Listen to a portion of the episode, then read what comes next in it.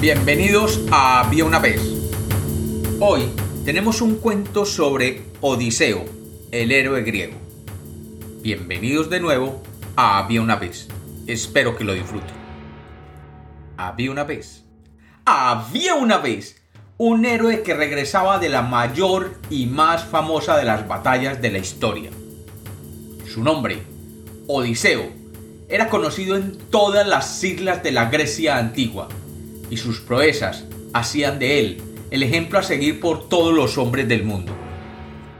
El gran Homero cuenta cómo este héroe legendario salió de la guerra de Troya rumbo a Ítaca, donde su mujer, Penélope, lo esperaba mientras tejía y destejía para evitar a los pretendientes que la acechaban. Dice Homero que aquel famoso Odiseo enfrentó muchas aventuras durante su viaje a Ítaca, y posiblemente la más famosa es el encuentro con las sirenas. Lo que no cuenta Homero es la realidad de lo sucedido. En las crónicas cantadas por el gran Homero, Odiseo, después de escaparse con un ardid del cíclope Polifemo, pasó por unas islas donde habitaban las sirenas. Estas sirenas son las ninfas del mar y vivían en una serie de islotes cerca de lo que hoy es Sicilia. Estas tenían torso de mujer y cola de pez.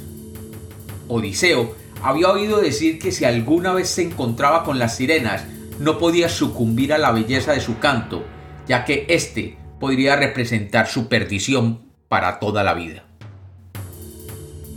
Cuando las islas se hicieron presentes, el gran Odiseo ordenó a su tripulación que se taparan los oídos con bloques de cera, para que el sonido de las sirenas no entrara en sus cabezas. Y él decidió afrontar, dice Homero, el embrujo del canto de las sirenas amarrado al mástil principal del barco. Cuenta Homero que Odiseo llegó a soportar la atracción de las sirenas amarrado al mástil pero lo que no cuenta Homero es que este Odiseo, abrumado por el bello canto de aquellos seres fantásticos, rompió sus ataduras y saltando del barco se dirigió a nado hasta aquellos islotes que contenían aquellas bellas ninfas del mar. Todas ellas de una belleza descomunal y de torso desnudo que las hacía ver a sus ojos como las más bellas criaturas del mundo.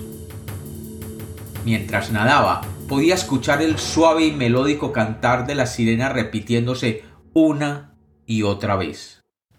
Aquella melodía penetraba por sus oídos como un encantamiento que no lo dejaba pensar, y consumido por el deseo, solo pensaba en nadar y nadar más rápido. Y Odiseo llegó hasta aquellos islotes, e inmediatamente cientos de sirenas se abalanzaron sobre él, cubriéndolo con sus besos, sus mimos, sus caricias y especialmente entonando con su bella voz el mismo canto mágico. Y Odiseo despertó al otro día, después de saciar su sed de belleza en los brazos de aquellas sirenas.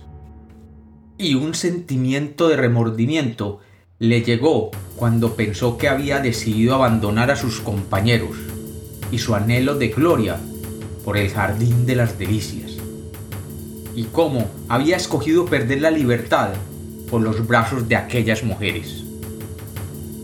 Pero pasada la noche y llegado el día, sintió que el canto no era tan bello, ya que no era más que un monótono y tonto canto. Además, estas mujeres no sabían conversar y entretener.